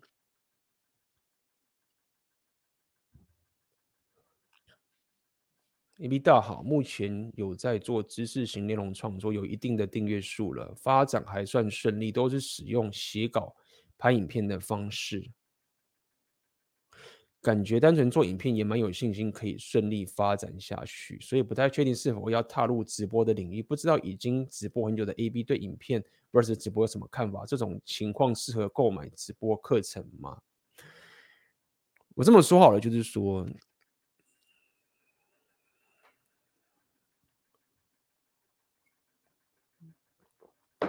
我的想法是这样子：直播的频道啊，我认为门槛是最高的。应该是说，我曾经跟大家讲过一些一些，我们可以这样稍微分个等级好了，稍微分个等级。内容创作，我那时候就跟大家讲，哦，你要进行内容创作，什么？你为什么选择连线时嘛？就直攻 YouTube 频道，直接做影片。那你就说，哎，AB，我我是不是可以做短影片啊？我做短影片就好了吧？短影片流量很高哎、我做短影片都很多流量哎、欸，然后短影片也比较快，然后我是不是可以就是写写文章？哎，写文章也不错。我那时候讲说，你就他妈的直攻 YouTube 影片。假设你一开始就有个很高的目标的话，因为 YouTube 这个平台是最竞争的，但是你也是到的时候，你的硬价值碾压就是最强的。甚至是你 YouTube 做起来的时候，你如果想要回去进短影片啊，你要进 IG 啊，进 Facebook 啊，或是你进的个人网站，都很好去操作。也就是说，你 YouTube 搞定了之后，好，然后你。之后想要去搞其他的 IG 或什么都相对容易，但如果说你原本是进 IG 的短影片的人，你这时候忽然要去做 YouTube 影片的话，你就你就是很难，你不是你不能快转的，你要再跨更多，而且你那时候更难跨。刚刚讲的就是你在短影片已经很成功之后，你如果想要再去降，不是降级，就是让自己这边弱化自己原本现在有的基业。然后再重新打造一个 YouTube 的话，你是很困难的。所以很多短影片它就只能在短影片。举例啦，好，我怎么讲这个例子？YouTube 的影片是 versus 直播的平台，也是这样的概念。现如果你的 YouTube 频道成功之后，你就仔细看 YouTube 频道成功之后，他们的在上一阶是什么？就是直播的频道。你会发现，就说很多这些。YouTube 做短影片的成功的人呢、啊，他们之后想要经，他们想要跨，他们想要跨越一个新的等级，上个等级哦，就是直播版，就是什么 Podcast 访问等级的。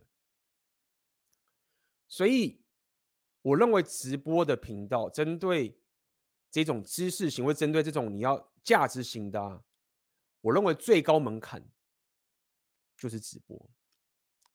我举例，比如说 Jordan Peterson，虽然他不是直播好了，但是。当他的内容都是很长的影片，然后观众都愿意花时间看的时候，他一开始可以把自己打到一个非常高的一个位阶了。然后他之后想怎么干都很好，很好处理。就好像是你如果原本经营 YouTube 频道的话，你说你要写文章啊，你要去做短影片，你都很好弄。因为直播其实我认为它是一个门槛最高的，因为观众必须要花很多时间在你身上，表示说他表示说你的价值有高到，或者你你的人格特质，或者你的故事。有高到他愿意花这么多时间在你身上，对不对？所以就是这样。那当观众愿意花很多时间在你身上，像各位愿意花在我时间在我身上的时候，那就表示你你对他的影响力就很高啦，对不对？我之前讲说，不知道现在搞不好有人是这样，粉丝跟我讲说：“哎我，AB，我听你的直播重播啊，睡觉前听重播，然后听到睡着，然后半夜的时候被你的那个笑声或什么叫声吵醒，就干。”这个直播的影响力就已经 不只是你醒了的时候洗脑你，在你睡着的时候都洗脑你，好不好？那么这就是我可以给你的回答了。我认为直播这种课程，它的强大点就是这样。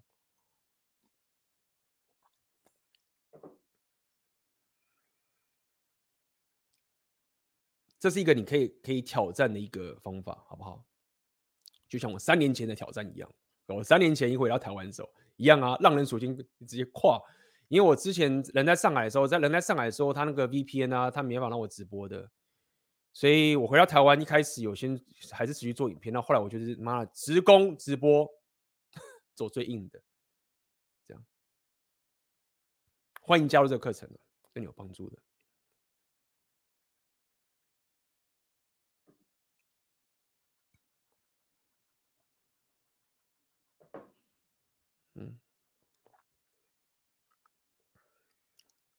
我想 AB 会选择俄文来学习，应该就是有感受到他们俄语区有什么地方是其他欧洲国家和台湾感受不到的。那主要的差异是什么呢？还看不到差异吗？就你没有看到，现在都发生这个战争了。你知道这这这这一道高墙有多么的高吗？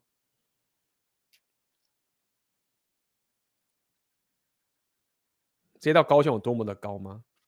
假设我要选择两个世界的阵营，然后他们有最高的高墙，那你可能说啊，AB 你可以选阿拉伯，欸，是可以啦，但是可能阿拉伯那边。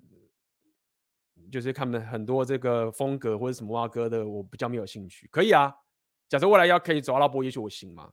但是如果说你你比如说，比如说法国啊，或者说日本、韩国啊，或是越南啊，或者是其他的地方，那这些比较偏欧洲、西欧的这些国家，他们基本上就是跟美国或是这个英语系的东西是很接近的。就比如说我去德国好了，我讲英文，大家也通啊。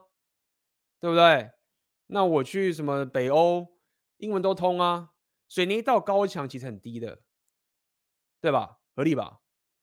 但是俄文，哎，俄文的里面的文学跟里面的知识是妈的，冷战时期那个铁幕那个时候苏联，他们里面也是有很很自成一格的，就是跟西方世界完全不同的一个领域，哎，这个蛮屌的吧？所以我才选俄文呢、啊。那现在都打仗了，但你有也有成本嘛，就一样讲嘛。浪人属性你弄就是有成本，你要跨这个高墙，就是得那边干，然后哎干嘛打仗啊、就很累。但是这是原始驱动嘛，就是说，当你你如果就是用这种很客观的角度去看这种行为，就是啊人就是你为什么要做这种东西？好像，但是你知道吗？人的意义就是这样，就是你说大家都知道一死嘛，对不对？那你在死的这个过程中，你是不是做了一件？你就是很有冲劲，很有原始驱动，可能旁边人觉得说妈你在做什么无聊的事情，但是你做了很很有感，或是你觉得很有冲劲，那不就最爽了吗？就我刚讲嘛，就是台湾男生就是说 说没钱也不是没钱，干有房子可能买不起好了，但是我他妈看个电影那什么哇哥也都行，对不对？但是你就是没有什么原子驱动，那对我来说，我我当然可以客观的假设说，好，就算我最惨的情况下面。我未来就是觉得，干妈的强跨越，然后过去就啊就这样，不好意思各位，那个跨过去说，哎、欸，不好意思，二文就是我花了好几年时间把二文学完，就其实英文世界什么东西都有了啦，直接到墙过去连接感没有什么，也有可能啊。但是就算是这样好了，我现在快的过程，我觉得他妈的很有冲劲啊。怎么总要选择一个啦。呃，就是这样，就是我我认为，呃，我透过英文这件事情，或是我过去旅行，可以在很多英语系的这些国家到处旅行的一个过程中，我得到很多这些让人属性的这些高强的价值。那我会觉得说，干，那英文都已经都英文都已经他妈弄那么久了，那你说我如果学个什么德文、法文，就是感觉蛮近的，你知道吗？就是。不行不行，要要找个更值得一爬的。原本有想过西班牙，因为那时候想说南美也是也是一个天地，但最后就选择先选择俄文嘛。阿拉伯可以多骑，听说是可以啦，但是大部分人也都是没有，那个是在上面的人才有办法的，大部分人也是没有没有没有什么那个。嗯，OK，应该没有漏掉什么问题嘛？像今天问题都差不多了。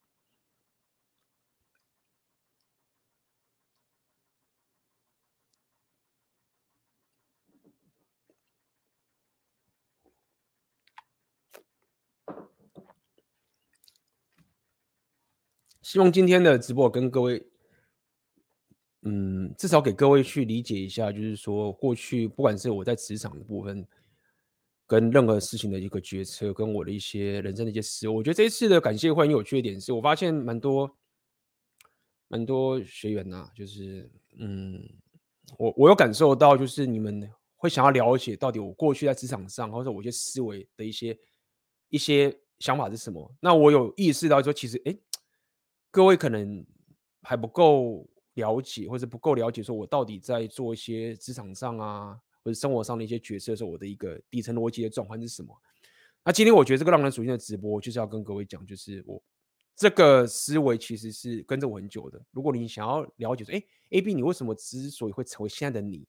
我、哦、那个原始的概念跟原始的驱力是什么？OK，到底在干嘛？你为什么这样这样去思考，或者为什么这样下决策？那我会告诉你，哎，我就会分享跟你说，哎，这就是我我思考的一个决策。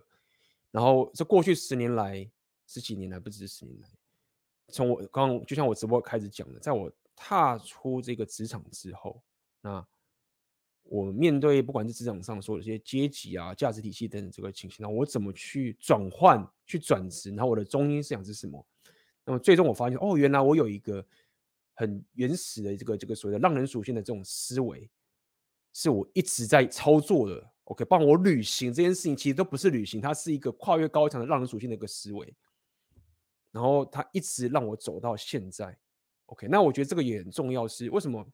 之前有人那边讲说，自媒体饱和啦，对不对？然后什么 YouTube 饱和啦，做影片没什么价值，大家都都什么都是这样子，为什么的时候我跟各位讲说，哎，各位不用担心这件事情。不用担心这件事情，原因就是因为我在做的不单单只是自媒体是个工具，它是个平台。最终你还是要回归到最原始的硬价值是什么？我只要确保说我在做的这件事情，比如说我还在持续做浪人属性的这件事情，我在跨越这个高墙去做两边的体验跟连接。那其实自媒体这个东西，YouTube 是不是饱和？那只是一个工具上面的差别而已。本质上的这种价值的创造跟脱离这一个阶级僵化的是没有变的。懂意思吗？但如果说我最原始的这个驱动、最原始的这个浪人属性没的话，一干那可能就很不一样喽。那这个时候就会是我另外一个生活我的一个这个阶段喽，就完全不一样。但至少在过去这一二十年来，这个浪人属性的这一种跨越高墙这种思维是一直都没有变的。吧，相信透过今天这个直播，各位可以比较理解说，哦，AB 到底在干嘛？你干嘛没事一直去学俄文，去去他妈旅行，去做这些有的没有的东西？到底在干嘛？就是在干这件事情。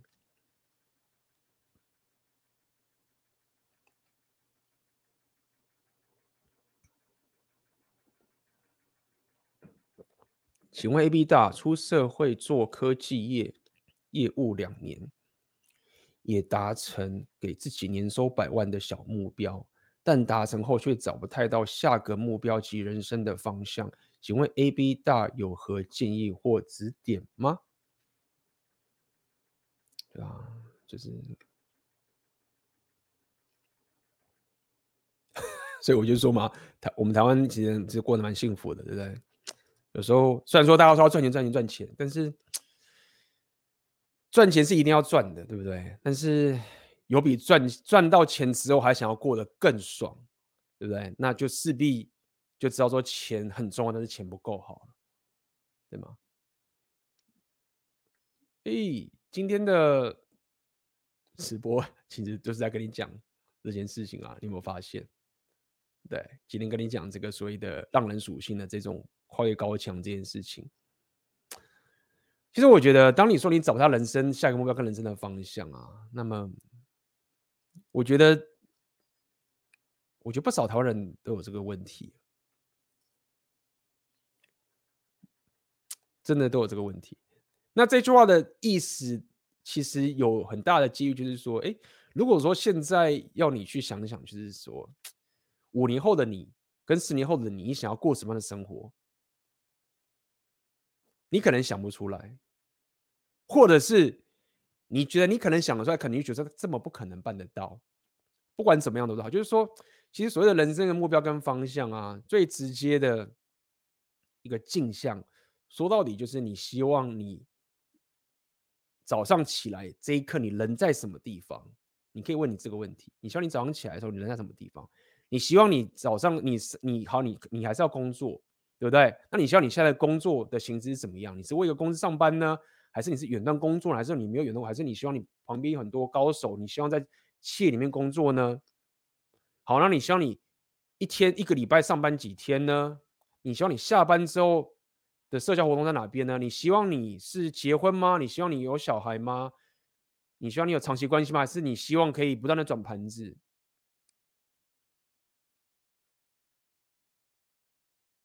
对不对？我认为，我认为最简单的方法就是你只要可以回答出我刚刚那些问题。那基本上你就会知道你的人生目标是什么喽。但有趣一点是在于这边就是说，好，假设你你讲说啊，我要环游世界，为什么啊哥？我我要干嘛干嘛干嘛？也许你会卡到一个问题，觉得说啊，怎么可能？就是这个办不到啊，我要上班啊，或者是这个事情怎么可能办得到？有可能你会遇到这个问题，对不对？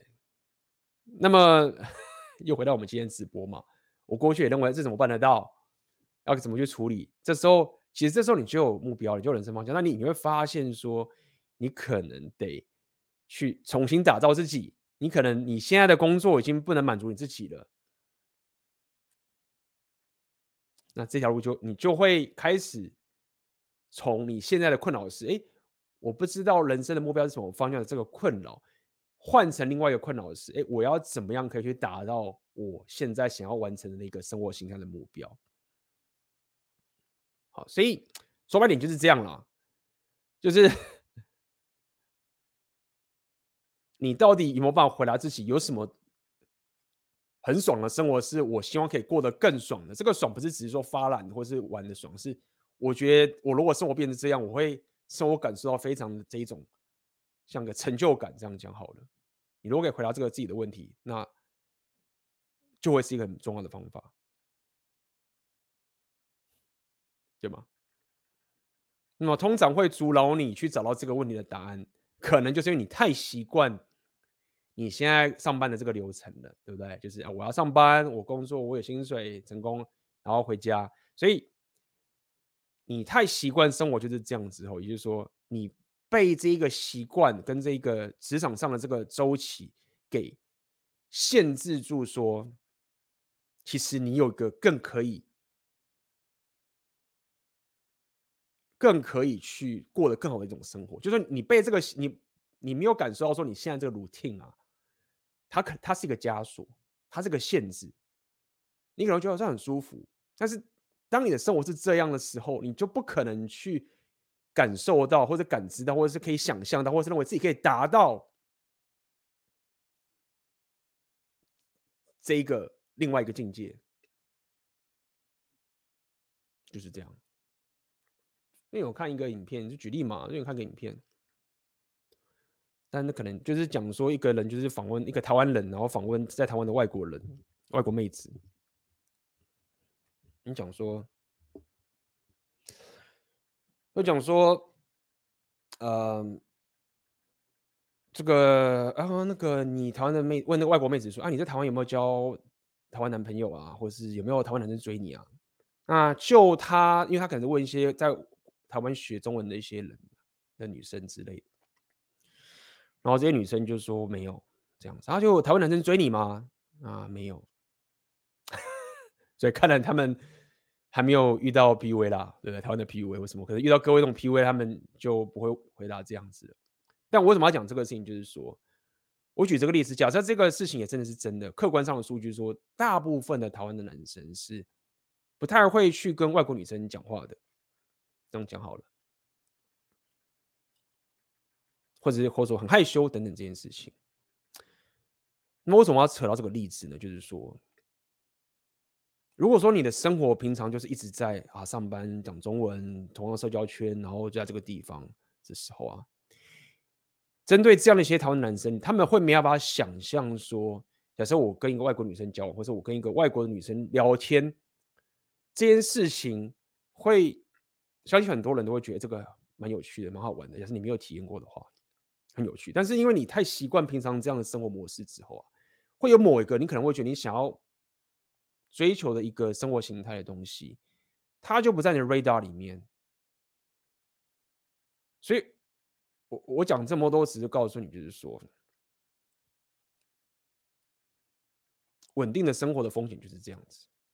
你最后稳定到连自己想要的或者自己感到雀跃的这个东西是什么，你可能都不知道了。然后你最后就变成是说，啊，那我现在年薪百万了，我人生目标是什么？这是一个，我觉得是一个蛮大的问题啦，对不对？OK。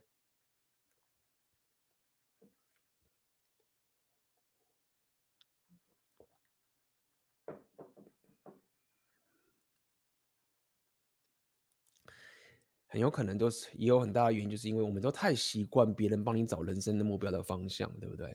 就是说啊，你就是考上好的学历，你之后未来可以赚更多钱，赚到钱之后就可以怎么交女朋友、结婚、小孩，就是你的人生目标跟这个方向啊，大部分人都太习惯是别人带给你的，对不对？好处是你不用自己去想，你不用去面对这些恐惧，你不用面对这个未知，因为别人就给你答案，你希望别人给你答案，对不对？你不用自己去找答案。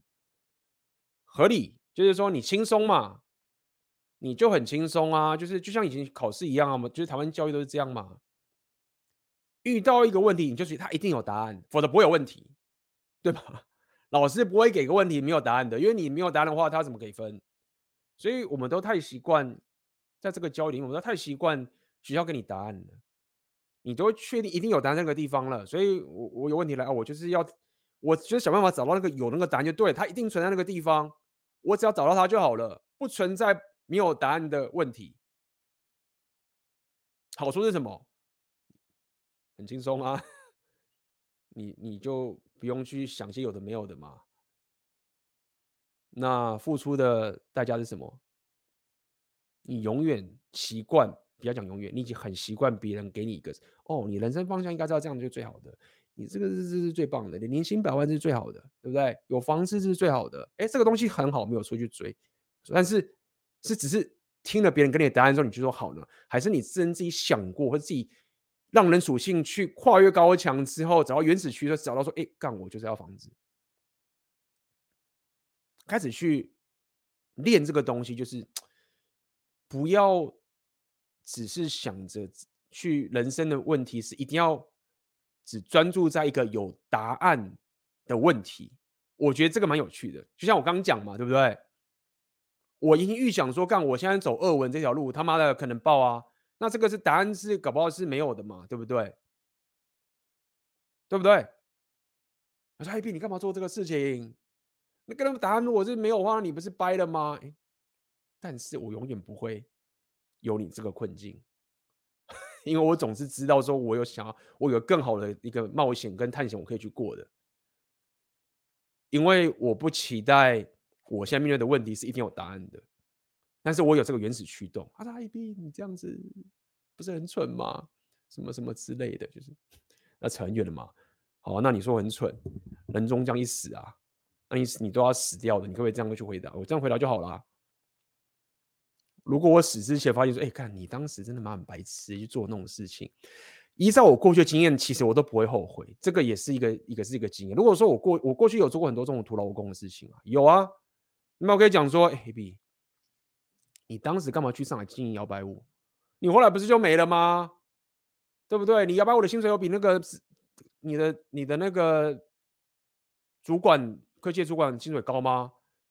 对不对？你摇摆舞没？那你当时干嘛做摇摆舞？你说，哎，A B，你们后悔做摇摆舞学校？当然不会后悔啊。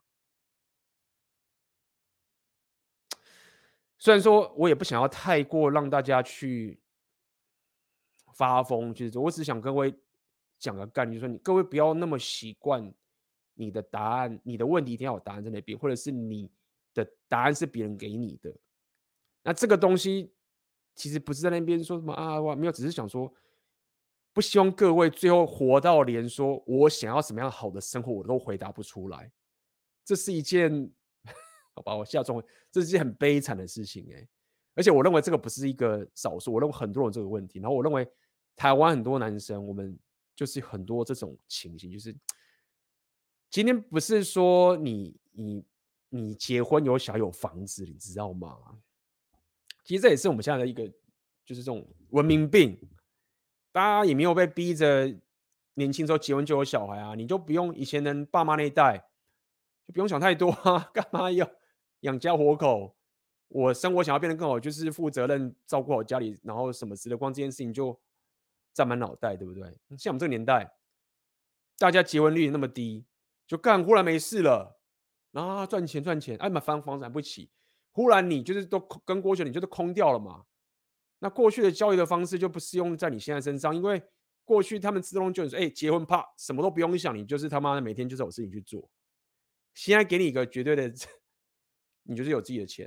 然后你可以去做你自己想做的事情，就一看人生目标没了。这个人生目标没了，不是在用一种说啊，你应该要成长，你应该要变得更好，你不是。这个只是想要跟各位讲说，你就是要可以发自内心的原始驱动，说我他妈就是想要做这件事情，这就是我想做的。然后我要想办法达成，反正怎么样，就是 要我结婚吗？没有啊，没有小孩，没有小孩啊。干，那那你要我什么在家打手枪黑药丸吗？没有吧，玩更有趣的事情吧。吧，要练习，要练习。